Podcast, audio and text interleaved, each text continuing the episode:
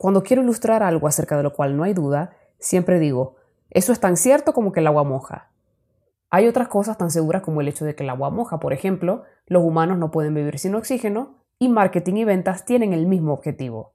Me acuerdo hace tiempo que un gerente de marketing me hizo esta pregunta cuando le dije que su equipo de ventas tenía que ser entrevistado para conocer los insights o datos más importantes sobre sus clientes. Y la pregunta fue esta, ¿qué tiene que ver marketing con ventas? Antes que nada, vamos al diccionario. La Real Academia Española define ventas como, abro comillas, exponer u ofrecer al público los géneros o mercancías para quien las quiera comprar, cierro comillas. Y define mercadotecnia como, abro comillas, conjunto de principios y prácticas que buscan el aumento del comercio, especialmente de la demanda, cierro comillas. Entonces podríamos concluir que son procesos que trabajan juntos, ¿no? Sin embargo, en mi experiencia, he visto que estas áreas trabajan por separado, divorciadas la una de la otra. Y me consta tristemente que la percepción hacia marketing es que es un área que no entiende de ventas y que por el contrario lo que hace es gastar dinero. Soy Mace Morales y te invito a quedarte para escuchar el episodio número 5 de Marketing Digital para CEOs.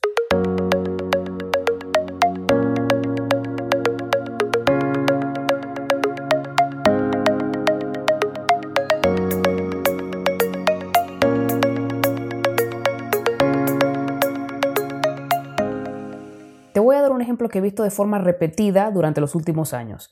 El equipo comercial de una empresa tiene contacto 100% con los clientes. Por lo tanto, tiene la información suficiente para saber por qué sí o por qué no un cliente compra. Conoce las dudas más frecuentes que los clientes tienen y normalmente conocen las circunstancias que deben darse para lograr una venta.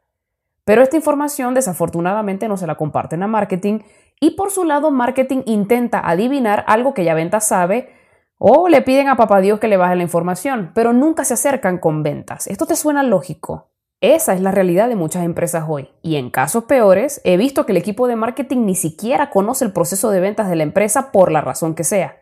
Ojo que esto aplica si seas una empresa muy pequeña. Si la única persona que tiene contacto con los clientes eres tú, en tus manos está la información para mejorar tu producto o tu proceso de venta de acuerdo a lo que los clientes te dicen o de acuerdo a comportamientos que observas en ellos. Entonces, para validar el camino de tu comprador, debes ir con la gente que está más cerca de él normalmente es ventas. Y si me lo permites, además deberías hacer un focus group, cosa que ya te vengo recomendando desde el episodio 1. Y para ilustrar lo anterior, te voy a poner este ejemplo. Hace algunos años lideré la gestión de marketing digital para un colegio diferenciado, es decir, un colegio que es solo para niños y otro que es solo para niñas. Desde el inicio nuestra propuesta de valor era ser un colegio diferenciado y eso fue lo que hicimos, comunicar las ventajas de ser un colegio diferenciado. Sin embargo, cuando nos enfrentamos a las dificultades para incrementar el número de alumnos nuevos, decidimos hacer dos cosas. La primera fue reunir al equipo de admisiones para que nos validaran cómo es el camino de una persona desde que visita el colegio por primera vez hasta que se inscribe y después hacer un focus group con mamás y papás que ya estaban inscritos para saber por qué se inscribieron con nosotros. El equipo de admisiones nos dio un insight súper valioso.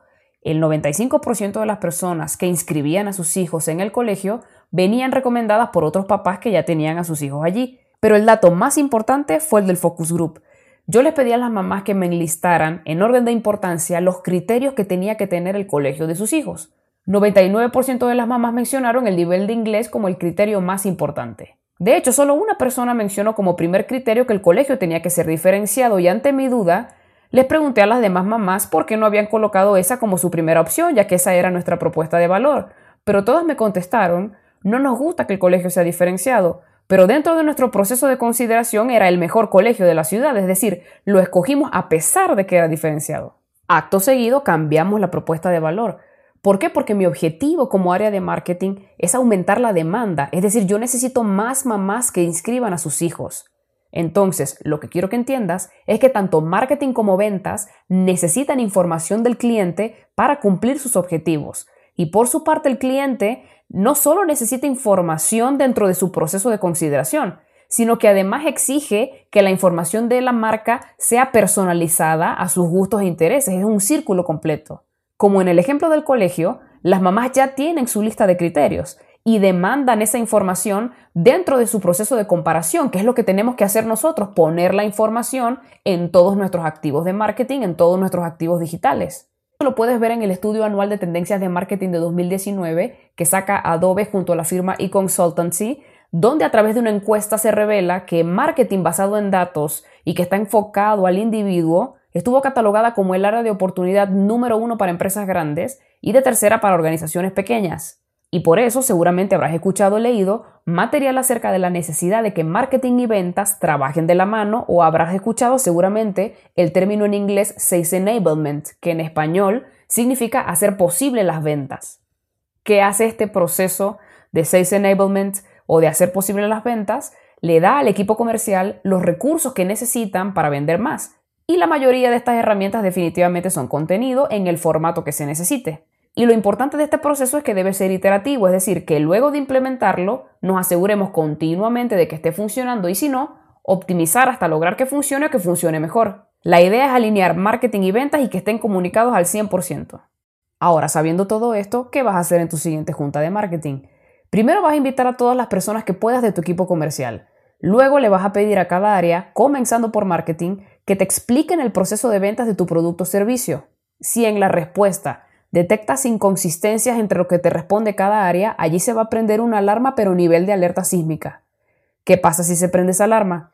Es señal de que tus equipos no están comunicados y que deben trabajar de ahora en adelante juntos. Ahora, ¿cómo lo van a hacer? Entre las dos áreas van a desarrollar un camino del comprador y en cada etapa van a establecer no solo los mensajes que van a hacer al cliente avanzar hacia la compra, sino además los materiales de contenido que son necesarios desarrollar para que ventas los tenga a la mano. ¿Qué pasa si tus áreas de marketing y ventas hoy siguen divorciadas? ¿Estarías vendiendo menos cuando sabrías que puedes vender más? ¿Te gustaría vender menos? Cuéntame cómo te fue en esa sesión de marketing y ventas a mi correo podcast.com. Yo soy Mace Morales y nos vemos en el siguiente episodio.